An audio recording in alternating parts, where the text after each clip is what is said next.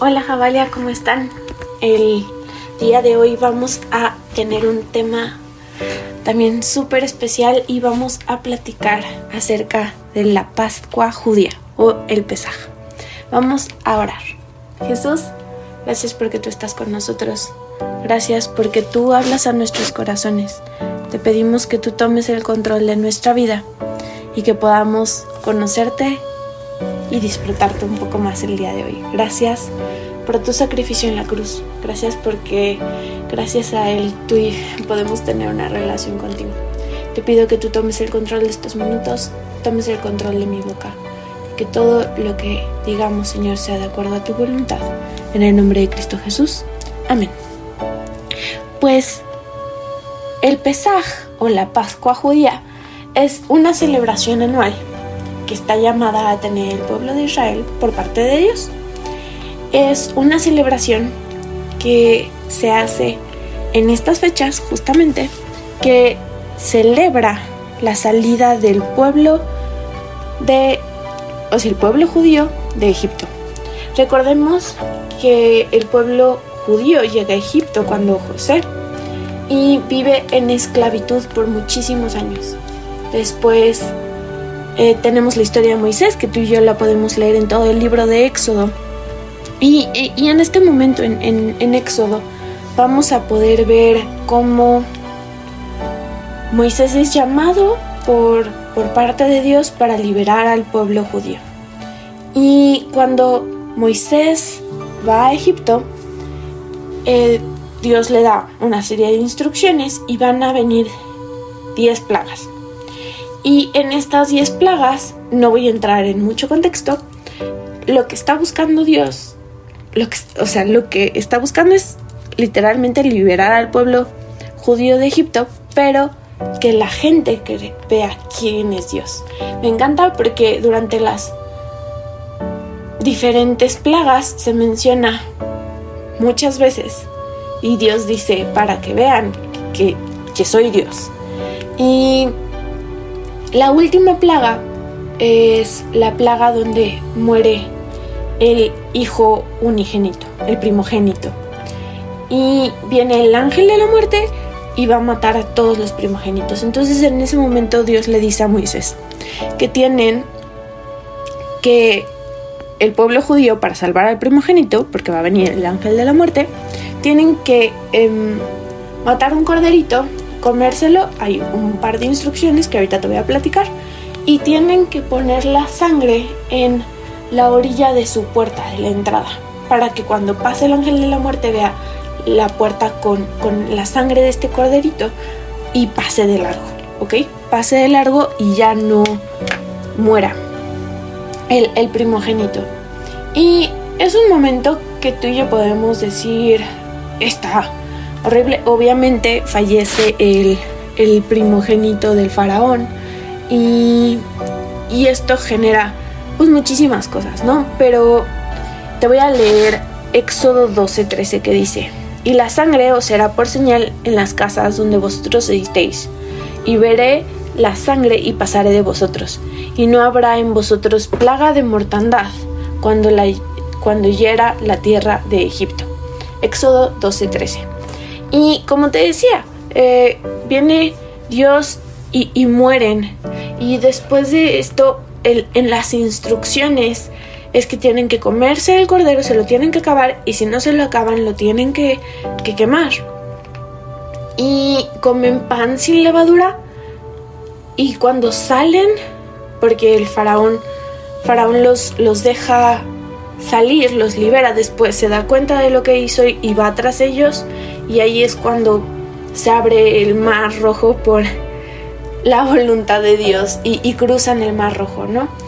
Pero este momento y en el que quiero que nos concentremos el día de hoy es en esta cena, en todo lo que tiene como significado, que el significado es entender que, que Dios iba a liberar, ¿sabes? Es un relato que, se vive, un, relato que puede mostrar y que tú y yo podemos ver como la voluntad de Dios siempre es buena hay muchos significados en la Pascua y uno de ellos es el compañerismo, el cordero, eh, que es el cordero en sí, el fuego, que es la justicia por el pecado, em, el pan sin levadura y tienen que cocinar esto con hierbas amargas, ¿no? Para que entendamos que esto es una situación, es una forma de recordar todo lo que sucedió, ¿no?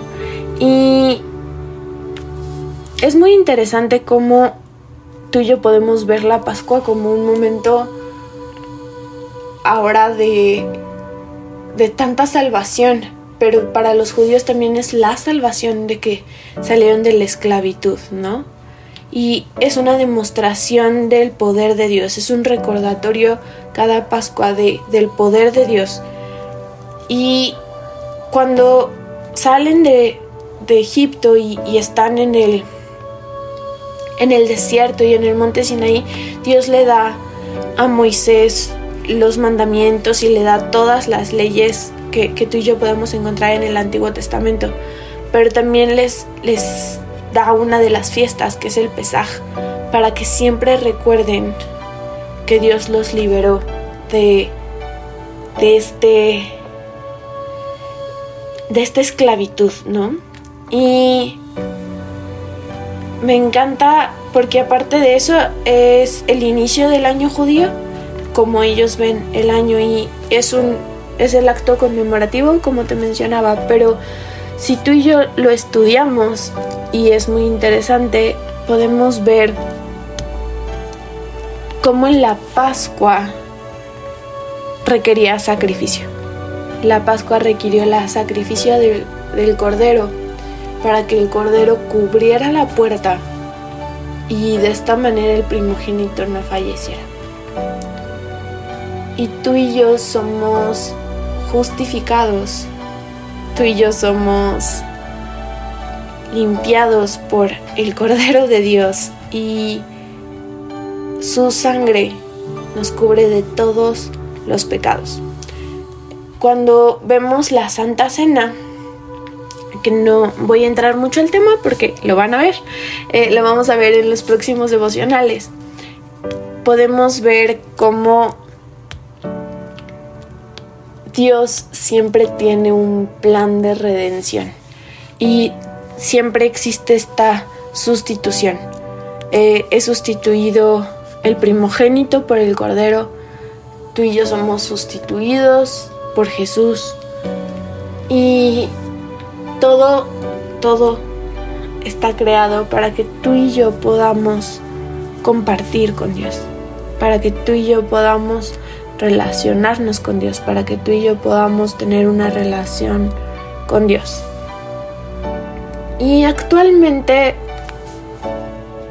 podemos olvidar el significado de la Pascua como esta temporada tan especial pero creemos que es necesario que conozcamos cómo se le celebraba la Pascua y cuando veamos la Santa Cena y podamos entender todo esto que va que va junto y cómo Dios todo lo tiene planeado para salvación, para tu salvación y para mi salvación, para que tú y yo nos podamos relacionar con Él. Y es hermoso, es una de las partes más grandes y más importantes que hay. Y vamos a tocar, y, voy a seguir con el tema de, de Pascua, y, y vienen estas leyes, como te decía, y el tabernáculo. Y esta es la celebración que se puede hacer una vez al año, ¿no? Y una vez al año solamente el pueblo judío se podía acercar a Dios y solamente una vez al año Dios les hablaba a través del sumo sacerdote en el tabernáculo y podemos ver toda la ley de, de cómo tenía que ser la, la, construcción del tabernáculo en Éxodo y podemos entender y, ver más cómo Dios habla y, y que los está mostrando y enseñando como cosas diferentes pero te quiero leer este versículo que está en Romanos 3. Voy a leerte del 24 al 25 y dice, siendo justificados gratuitamente por su gracia, mediante la redención que es en Cristo Jesús, a quien Dios puso como propiciación por medio de la fe en su sangre para manifestar su justicia, a causa de haber pasado por alto en su paciencia los pecados pasados. Como te decía, y es que, es que está padrísimo. Este. Todo. Toda esta justificación que tú y yo podemos tener y ver que tuvo el pueblo judío en su momento es por la sangre del cordero. Y es la representación de este cordero para que tú y yo podamos entender que el sacrificio de Jesús tenía como objetivo que tú y yo nos pudiéramos relacionar con Él. Y el devocional del día de hoy es muy cortito, pero quiero finalizar con, con este pensamiento. Ahora bien, aún el primer pacto tenía ordenanzas de culto y un santuario terrenal, porque el tabernáculo estaba dispuesto así. En la primer parte, llamada el lugar santo, estaban el candelabro, la mesa y los panes de propiciación.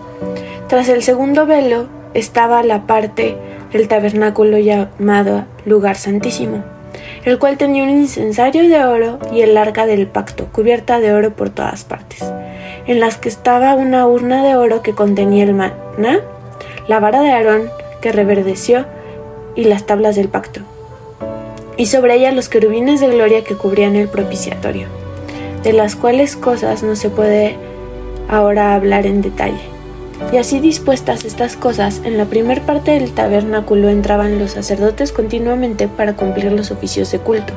Pero en la segunda parte, solo el sumo sacerdote, una vez al año, no sin sangre, la cual ofrece por sí mismo y por los pecados de ignorancia del pueblo, dando el Espíritu Santo a entender con esto que aún no se había manifestado el camino al lugar santísimo, entre tanto que la primera parte del tabernáculo estuviese en lo cual es símbolo para el tiempo presente, según el cual se presentan ofrendas y sacrificios que no pueden hacer perfecto en cuanto a la conciencia al que practica este culto, ya que consiste solo en comidas y bebidas de diversas abludaciones y ordenanzas acerca de la carne, impuestas hasta el tiempo de reformar las cosas.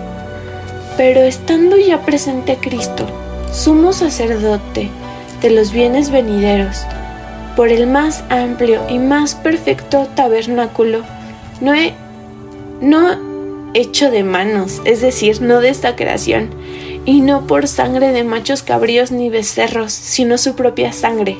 Entró una vez y para siempre en el lugar santísimo, habiendo obtenido eterna redención, porque si la sangre de los toros y los machos cabríos y las cenizas de la becerra rociadas a los inmundos santifican para purificación de la carne, cuánto más la sangre de Cristo el cual mediante el Espíritu Eterno se ofreció a sí mismo sin mancha a Dios limpiará vuestras conciencias de obras muertas para que sirváis al Dios vivo. Así que por eso es mediador de un nuevo pacto. Jesús cumple toda la ley y es nuestro sumo sacerdote para que tú y yo no tengamos que hacer todos los pasos que tenían que hacer antiguamente para poderse acercar a Dios. Podemos tener una relación directa con, con Dios y estamos llamados y tenemos el libre albedrío de podernos acercar. Es una decisión que no depende de nadie más más que de ti. Jesús vino, murió, y cumple y hace todo esto para que tú y yo entendamos y me encanta cómo nos lo enseñan que no tenemos que hacer ya todo eso para podernos acercar. Ya no tenemos que celebrar la Pascua como se hacía, pero podemos celebrar su resurrección, pero no es solamente un momento, es disfrutar su resurrección en nuestra vida. Este caminar sabiendo que Jesús resucitó de la muerte, que murió por nuestros pecados y que tú y yo ahora nos podemos hacer llamar hijos de Dios. Pero es algo que no depende de una persona, depende de ti, depende de tu relación con Él, de cuánto te quieras acercar, no depende de tu familia, no depende de tu esposo, no depende de tu esposa, no depende de tus papás, no depende de tus hijos, no depende si tu familia lo hace o, tus amigos lo hacen, depende simplemente de ti. Y queríamos contarles acerca de la primer Pascua y que desde el principio significa salvación, significa esta parte de liberación y conocer el trasfondo de todo tiene como objetivo que entendamos que en ningún momento podíamos vivir sin Jesús.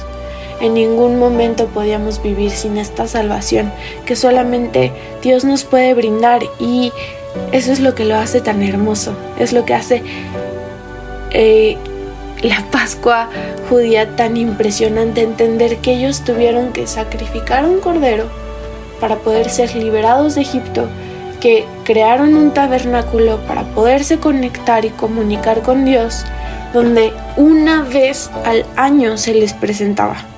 Y que tú y yo, viviendo bajo esta nueva ley, podemos acercarnos a Dios, podemos ser limpiados, podemos ser lavados y podemos acercarnos al lugar santísimo porque el velo fue rasgado para que Dios pueda compartir con nosotros como siempre fue el objetivo, que tú y yo podamos compartir con Él, podamos disfrutar de su presencia, podamos disfrutar de tener una relación con Él, podamos conectarnos y podamos vivir este caminar de fe con Él. Y quiero invitarte a que hoy disfrutemos eso. Estamos tan cerca de, disfrutar el domingo de Pascua, de recordar esto tan hermoso que Jesús hizo por nosotros, porque eso es el domingo de Pascua, es que tú y yo recordemos y disfrutemos este vivir con Jesús, entendiendo realmente el valor que tiene su sacrificio en la cruz, que fue una vez y para siempre y que tú y yo podemos vivir en este caminar y relación con Él. Así que vamos a orar el día de hoy y Jesús, gracias. Dios, gracias porque desde el principio tú tenías un plan perfecto de salvación. Gracias porque durante toda la historia del mundo tú te has manifestado y hemos podido ver cómo Siempre has querido salvar y compartir, Señor, con la humanidad. Gracias porque podemos conocerte y podemos disfrutar de tener una relación contigo.